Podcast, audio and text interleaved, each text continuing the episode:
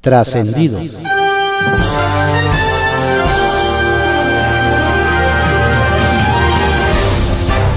Continuamos con la audiosíntesis informativa de Adrián Ojeda Román, correspondiente a hoy, lunes 25 de abril de 2022. Demos lectura a algunos trascendidos que se publican en periódicos de circulación nacional. Templo Mayor, por Fray Bartolomé, que se publica en el periódico Reforma. Tarde o temprano tenía que suceder.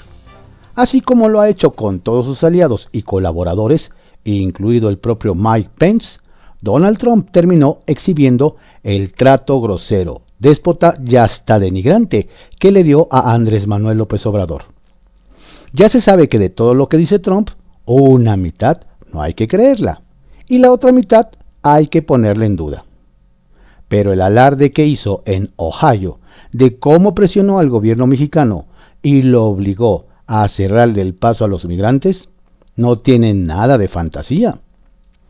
Siempre se dijo que el autoproclamado gobierno más humanista de México había aceptado el triste papel de guardia fronteriza de los Estados Unidos desde Chiapas. Esto quedó comprobado con el despliegue de más de 20.000 efectivos de la Guardia Nacional, el Ejército y la Marina, para contener la oleada migrante entre 2019 y 2021. Resulta difícil, pero verosímil escuchar el relato de Trump sobre un López Obrador incrédulo primero y después sumiso a las órdenes del norteamericano. Si la política es el arte de tragar sapos, a AMLO le tocó comérselos binacionales. Por cierto, habría que preguntarle a Claudia Sheinbaum, Citlali Hernández y Mario Delgado si siguen tan interesados en denunciar a los traidores a la patria porque el artículo 123 del Código Penal Federal dice clarito que comete este delito quien realice actos contra la soberanía de la nación, con finalidad de someterla a persona, grupo o gobierno extranjero. Y pues Donald Trump anda diciendo justamente eso de ya saben quién. ¿O mejor de eso no hablamos?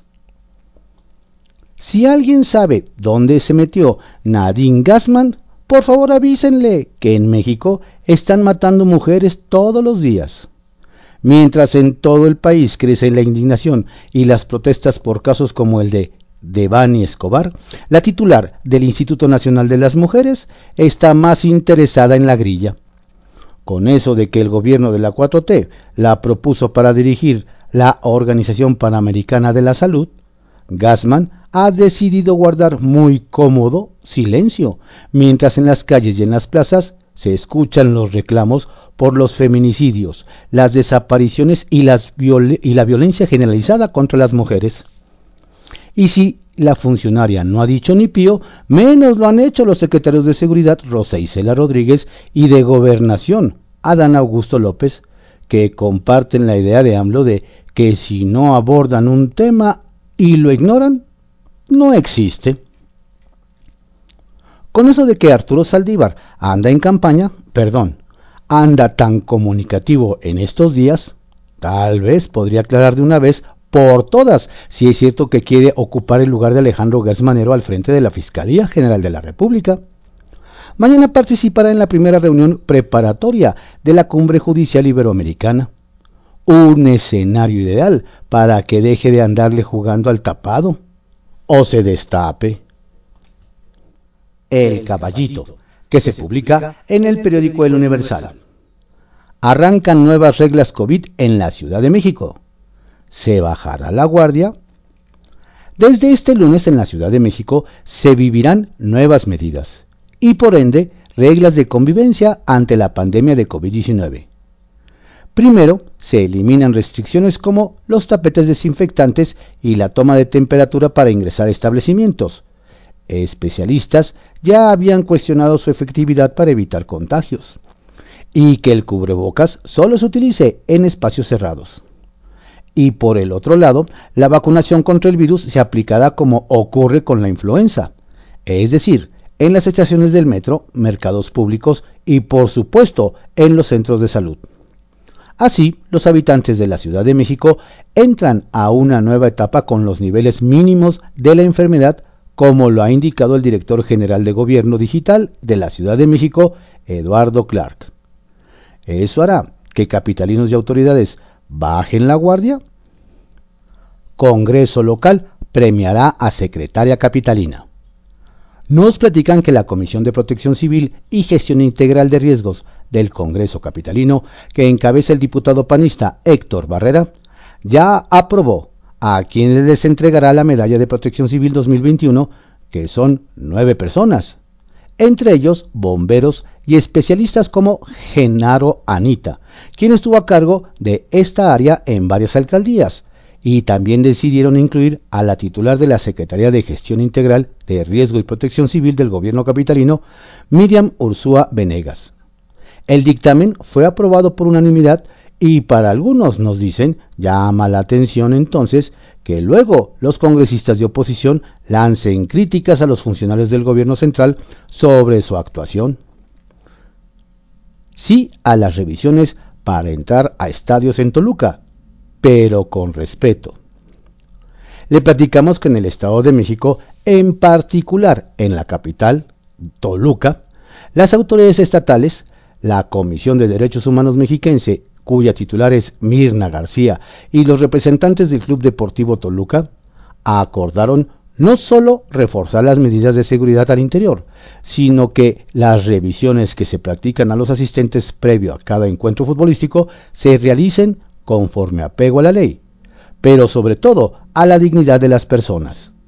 Por ello nos dicen desde la Secretaría de Seguridad Estatal, cuyo encargado es Rodrigo Martínez Ellis, que ya se llevan a cabo medidas, pero es necesario reforzarlas. Línea 13, que se publica en el periódico Contra Réplica. Evitar inundaciones. El Congreso de la Ciudad emitió un exhorto al sistema de aguas locales y a las 16 alcaldías a que impulsen acciones integrales y coordinadas de desasolve en toda la capital del país. Al hacer uso de la tribuna, el diputado Martín Padilla argumentó que en 2020 el Atlas de Riesgos de Protección Civil indicó que en ese año en la Ciudad de México se presentaron 345 incidentes derivados de inundaciones, es decir, casi un incidente diario, y que se producen 13.148 toneladas de residuos y de toda esta un gran porcentaje termina en los alcantarillados. De ahí la necesidad de realizar acciones para evitar inundaciones. Inclusión social. La diputada de la Alianza Parlamentaria Ciudadana en el Congreso de la Ciudad, Daniela Álvarez, presentó una iniciativa a fin de que las personas con discapacidad puedan competir por alcaldías o concejalías.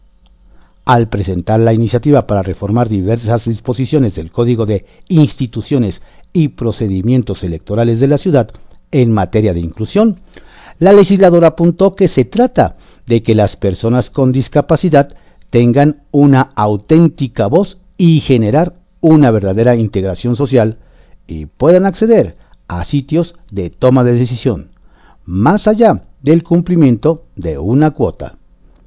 Televisión balconeada.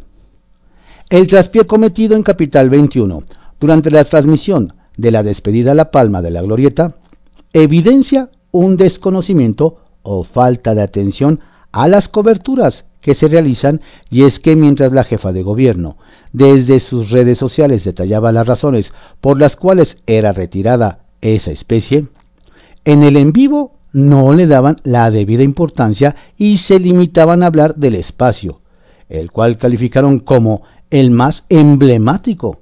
Y estamos ante una de las loretas más icónicas que le dan forma, bla, bla, bla, bla, bla. Aquí estamos. Una evidente omisión que las redes sociales se encargaron de viralizar.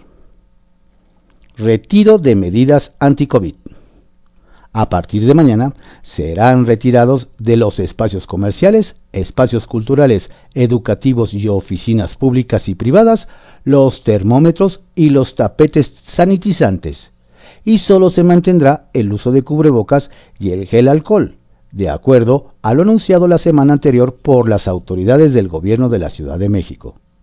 Eso sí, la recomendación de acudir a vacunarse para tener el esquema completo prevalece. Kiosco, que se publica en el periódico El Universal. Morena y oposición se ponen de acuerdo para alargar vacaciones.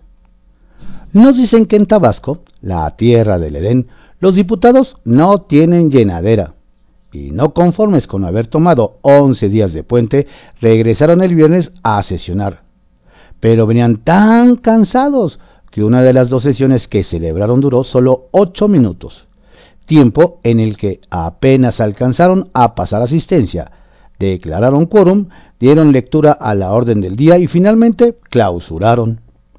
Lo más curioso nos dicen es que sin distinción de partido y encabezados por el presidente morenista Jaime Humberto Lastra, determinaron que no había tema que discutir, siendo la primera vez que las bancadas de Morena, PRD, PRI, Partido Verde y MC se ponen de acuerdo. Ya veremos si este lunes sí les dan ganas de trabajar por los 50 mil pesos de salario mensual que reciben, sentados o ausentes de sus curules. Un fiscal inquieto, recompone el luto con baile. Quien no ha logrado tomar con seriedad su cargo, nos dicen, es el fiscal de la zona norte en Chihuahua, Jesús Manuel Carrasco, pues su reacción ha dejado mucho que desear ante un reciente ataque a elementos de la Agencia Estatal de Investigaciones en Ciudad Juárez, donde un uniformado y su esposa fueron asesinados. Lo anterior, nos explican, porque en días recientes, durante una audiencia pública del gobierno estatal, al funcionario se le olvidó que estaba trabajando y sacó a bailar a una de sus colaboradoras de la Fiscalía con la música de la Sonora Dinamita que sonaba de fondo. Ojalá que así como baila, trabaje. Convierte en Senado en un ring. Nos cuentan que a los legisladores tamaulipecos de Morena y el PAN ya les quedó pequeño el ring partidista en que han convertido al Congreso de Tamaulipas y se fueron a la Ciudad de México para elevar el pleito en otros escenarios, en el Senado de la República. Todo ocurrió, nos explican, en los últimos días y los primeros en llegar a la Cámara Alta fueron los morenistas, quienes encabezados por la senadora Guadalupe, Guadalupe Covarrubias ofrecieron una rueda de prensa en la que pidieron que se analice la posibilidad de la desaparición de poderes en Tamaulipas. Días después nos añaden aparecieron los del PAN, quienes también en una conferencia lanzaron varias acusaciones contra Morena Estatal como supuestos nexos con el crimen organizado. Total, inicia otra semana y la pelea no cede. Alcaldes en acción. Nos cuentan que la capital queretana sigue siendo ejemplo del trabajo multidisciplinario que busca construir acciones que generen mejores resultados a la población. Y desde ayer el alcalde Luis Nava del PAN es anfitrión de la reunión de la Asociación de Ciudades Capitales de México, que preside el edil panista de Mérida, Renán Barrera. Esta vez nos detallan el tema a discutir, es la seguridad desde la perspectiva de la prevención que hace falta en el país. ¿Y qué mejor hacerlo que desde los municipios? Bien por los ediles. Trascendió, que se publica en el periódico Milenio. Trascendió que el IMSS y las cúpulas empresariales y sindicales se alistan para iniciar un esfuerzo conjunto para la atención de la salud de los asegurados, mediante un programa encaminado a realizar acciones preventivas que además tengan un efecto positivo en la industria. Y es que en la pandemia se hizo evidente la necesidad de reforzar las acciones preventivas, pues, de acuerdo con cifras del instituto dirigido por Zoé Robledo, a raíz de la aparición de COVID-19, se otorgaron 4.6 millones de incapacidades por dicha enfermedad, que representan más de 44 millones de días laborables perdidos. Trascendió que en Veracruz la Fiscalía Local nada más no acaba de cuadrar las acusaciones contra José Manuel del Río Virgen para inculparlo por el asesinato de René Tobar.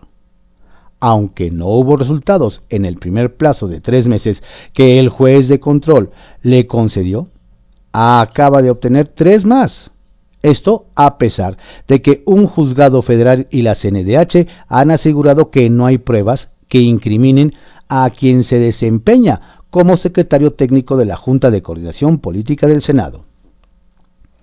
Trascendió que con motivo del encuentro de la Asociación de Ciudades Capitales de México realizado en Querétaro, una veintena de alcaldes de todos los colores hablaron sobre temas relacionados con prevención de delito, participación ciudadana, profesionalización de uniformados y fortalecimiento de instituciones policiales. El anfitrión fue el presidente municipal de la ciudad, el panista Luis Nava, quien aprovechó la ocasión para mostrar a sus invitados las instalaciones de la Secretaría de Seguridad Pública y el Centro de Comando, Control, Comunicación y Cómputo en el famoso CEN4. Trascendió que la confrontación entre partidos, después del rechazo de la oposición a la reforma eléctrica propuesta por el Ejecutivo Federal, sigue subiendo de tono. Este lunes, el vicecoordinador del Grupo Parlamentario del PAN, Jorge Triana, presentará una denuncia contra el presidente de Morena, Mario Delgado, y la secretaria general Citlali Hernández, por considerar que promueven una campaña de odio contra los diputados federales que no dieron su aval a la iniciativa presidencial. Sacapuntas, que se publica en el periódico El Heraldo de México cancelan encuentro. Famosos y activistas insistieron en debatir con el presidente López Obrador por la construcción del tren Maya, pero se negaron a acudir a un encuentro en Palacio Nacional. En respuesta, la 4T canceló la posibilidad de cualquier reunión y les extendió una invitación a los artistas para recorrer la zona por su cuenta y hablen con quienes dicen están afectados encuestas. Algunos candidatos a los seis estados en juego ya sienten en su bolsillo el triunfo, sobre todo los guindas en cuatro, como marca las encuestas de El Heraldo de México. En Durango, aunque se dice que la democracia se gana por un voto, Esteban Villegas va por México y Marina Vitela de Morena darán gran batalla, pues los separa un punto. En Aguascalientes el PAN va en caballo de Hacienda. ¿Campaña informativa? Negó Mario Delgado que Morena encabece una campaña de odio contra los legisladores que se opusieron a la reforma eléctrica. Aseguró que se trata de una estrategia informativa, porque dieron la espalda a la nación y pidió a los de su partido llevarles una bandera mexicana como reclamo si deciden visitarlos en sus módulos de atención ciudadana. Solución en puerta. A contrarreloj, se espera que este martes la Cámara Baja apruebe la iniciativa para crear el Centro Nacional de Identificación Humana y el miércoles sería ratificada por el Senado, con lo que se abriría la puerta para resolver la crisis forense que vive el país reconocida por la 4T y la Subsecretaría de Derechos Humanos de Alejandro Encinas. Cambios en la Comisión Nacional Bancaria y de Valores. Los cambios en la Comisión Nacional Bancaria y de Valores que preside Jesús de la Fuente Rodríguez continúan. Y es que después de siete años de fungir como vicepresidente de Supervisión de Procesos Preventivos, Sandro García Rojas oficializará su salida luego de haber presentado su renuncia hace un tiempo. El sector, nos dicen, ya lo echa de menos. Confidencial, que se publica en el periódico El Financiero. La última en Nos vamos, maestra Delfina. Todo es incertidumbre entre los mexiquenses morenistas en San Lázaro, en el INE, en la CEP. Nadie sabe si se va o se queda. En medio del ambiente que da por hecho la salida de la titular de la dependencia, la maestra Delfina Gómez Álvarez, la funcionaria acudirá hoy lunes a una reunión privada con líderes parlamentarios de la Cámara de Diputados y legisladores de la Comisión de Educación. Entre versiones y comentarios de que será la última de la secretaria de Educación con los diputados, la mexiquense deberá explicar el por qué de la decisión del gobierno federal de desaparecer el programa Escuelas de Tiempo Completo y si el de la escuela es nuestra será suficiente. Evaluación que no es evaluación. Y hablando de la SEP, de acuerdo con la dependencia, siempre sí se evaluará a los maestros de educación básica y media superior, aunque no se les va a llamar así, sino aplicación de instrumentos de apreciación de conocimiento y aptitudes. Sin embargo, la prueba, que estará a cargo de la unidad del sistema para la carrera de la maestra y los maestros USICAM, no será determinante, ya que solo es parte de un proceso, o sea, como en el sexenio pasado, pero con nombres más difíciles de memorizar. La 4T sin interlocución. De plano los canales de diálogo y comunicación quedaron rotos, desarticulados, advierten asesores jurídicos de los partidos en San Lázaro. Sin interlocutor en la Secretaría de Gobernación, que dicen parecía ser una esperanza, sin acercamiento a Palacio Nacional y sin condiciones en las cámaras legislativas, cualquier intento se ve imposible para un diálogo para avanzar en reforma alguna en el resto del sexenio en la coordinación del PRI nos comentan que se acabaron las posibles buenas expectativas que había en Morena. Y en el PAN advierten que lo único que sigue es la guerra con toda intensidad, tope donde tope y para darse con todo. Comparece Aiza González.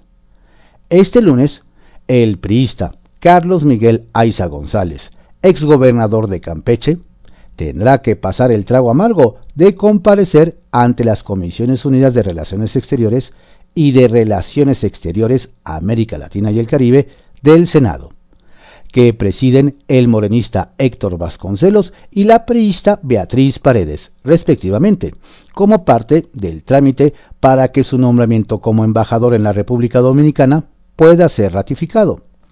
Luego de que Aiza González responda los cuestionamientos de los senadores, se deberá votar la aprobación del dictamen por el que se ratifica el nombramiento, el cual no solo no lo quieren los priistas por haberse entregado a los brazos de Morena, sino tampoco en República Dominicana, donde Ricardo Polanco, diputado dominicano del Parlamento Centroamericano, solicitó al gobierno del presidente Luis Abinader rechazar dicha designación.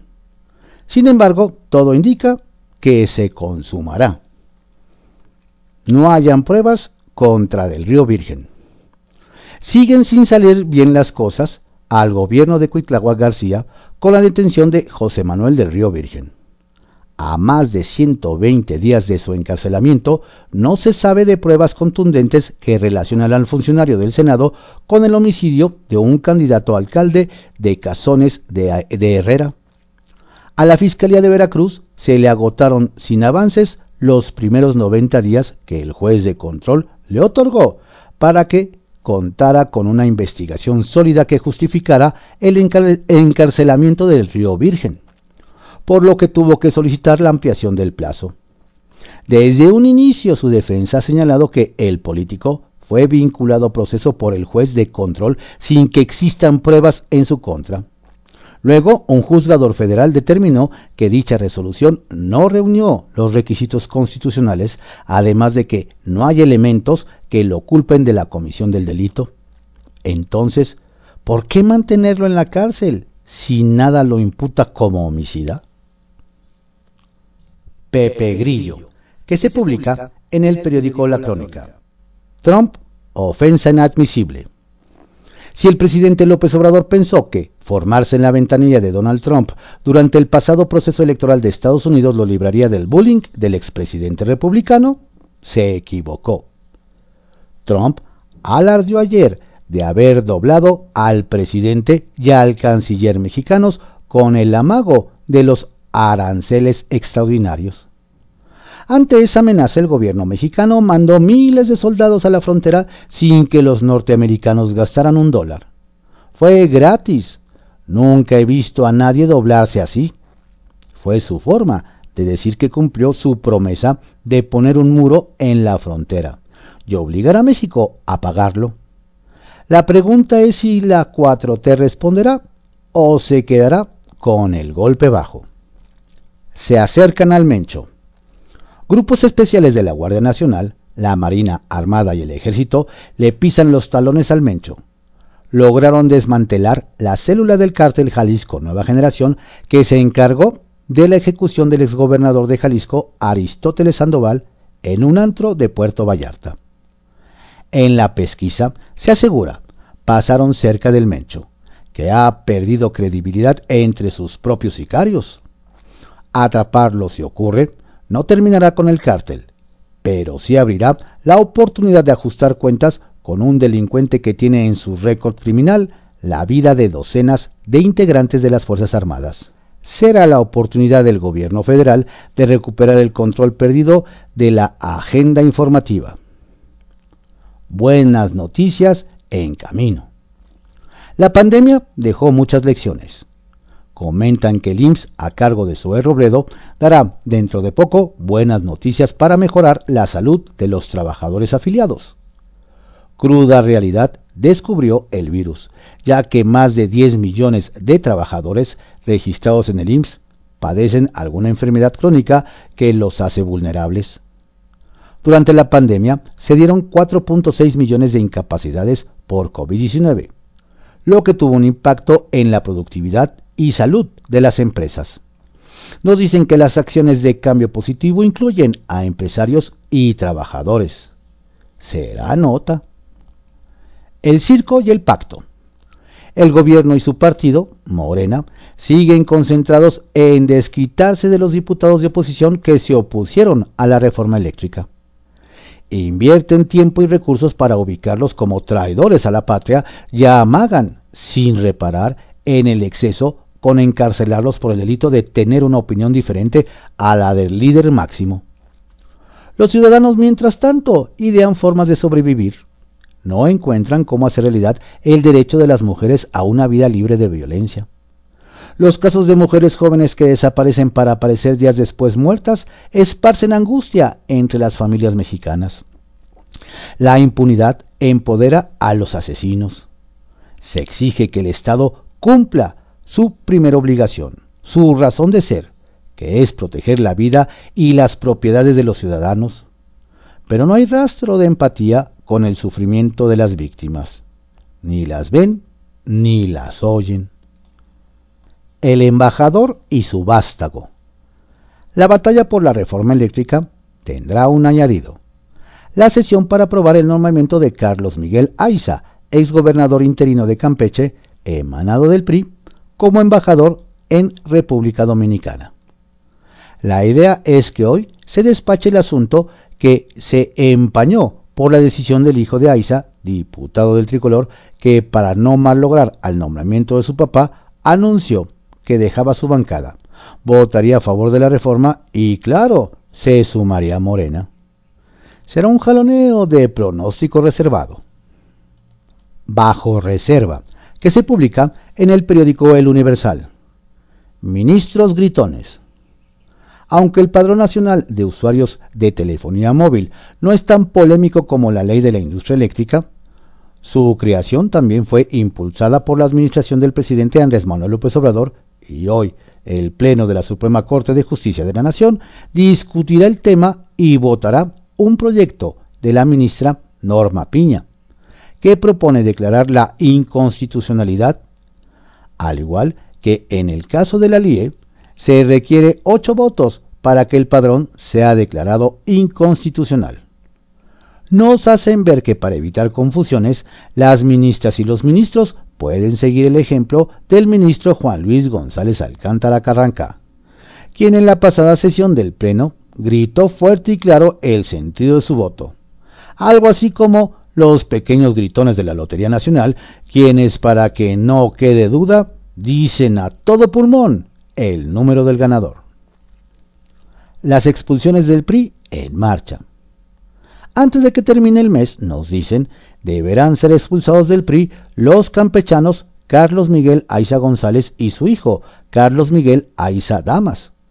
Se espera que mañana el exgobernador sea ratificado por el Senado y rinda protesta como embajador en República Dominicana, mientras que su hijo se integró a la bancada de Morena en la Cámara, tras votar en favor de la reforma eléctrica. La que también tiene sus días contados en el PRI, nos dicen, es la cónsul de en Barcelona, Claudia Pavlovich. Sin embargo, el tricolor no ha informado cuándo será expulsada. La exgobernadora de Sonora apareció hace unos días en su primer evento, junto con el embajador en España, Quirino Ordaz, ya expulsado del tricolor, en la inauguración del primer tianguis de pueblos mágicos en Barcelona. La cancelación de la reunión de AMLO con famosos y ambientalistas.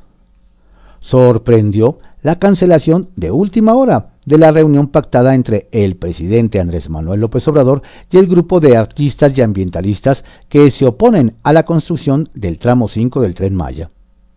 El gobierno dijo que varios de los invitados anunciaron públicamente que no asistirán, mientras que ambientalistas desmintieron esa versión y aseguraron que el único que descartó su presencia fue el actor Eugenio Derbez. Algunos ecologistas que viven en Quintana Roo aseguran que ya habían hecho el viaje, cuando la presidencia anunció la cancelación. ¿Quién dice la verdad y quién no? ¿Cuál fue la verdadera razón para cancelar el encuentro? ¿Quién es quién en las mentiras? AIFA, vacunas por vuelos. Mientras comienzan a salir y llegar más vuelos del Aeropuerto Internacional Felipe Ángeles, la terminal brindará otro tipo de servicio, la aplicación de vacunas contra el COVID-19. Desde las 8 de la mañana de hoy y hasta las 2 de la tarde, los ciudadanos de 18 años en adelante podrán recibir su dosis de vacuna, AstraZeneca. De paso, los interesados podrían darse una vuelta por el Museo del Mamut o de los aviones de la Secretaría de la Defensa Nacional y ya estando en el lugar incluso tomarse fotos en los famosos baños del AIFA.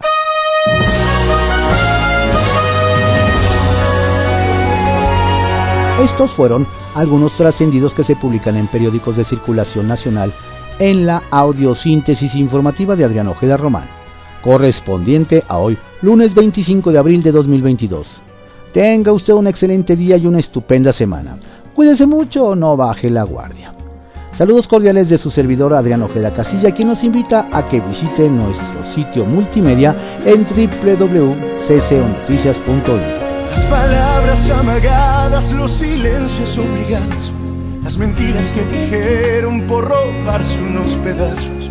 Cuánta tierra levantaron por mostrarnos su grandeza lo que de verdad lograron fue que nos dieran tristeza y tanta pena que dan. Ya no nos verán llorar. Cuánto vale lo que eres, cuánto vale lo que das. Ya nos han quitado todo, pero no podrán quitar esperanza de que un día todo tiene que cambiar. Grito desde el corazón. ¿Quién se creen esos cobardes que se atreven a mandar si no saben cuánto vale? levantarse en la mañana para ir a trabajar. Un beso de despedida, una vela que apagar, pedir un par de deseos que tal vez verás cumplir, que sabrán de ser feliz y no saben sonreír. Nos han quitado todo, pero no podrán quitar la esperanza de que un día todo tiene que cambiar, que se atrevan a mirarnos a los ojos que se atrevan a encerrarnos con cerrojos.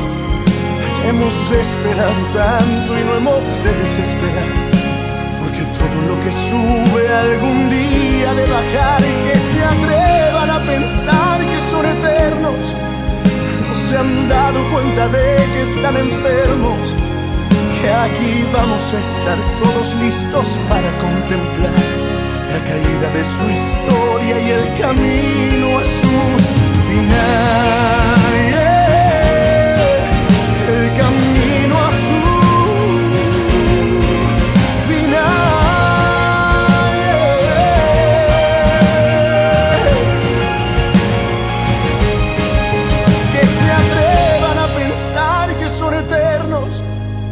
no se han dado cuenta de que están enfermos y que aquí vamos a estar todos listos para contemplar la carga de su historia. Solo queda la memoria de la lástima que da y el camino.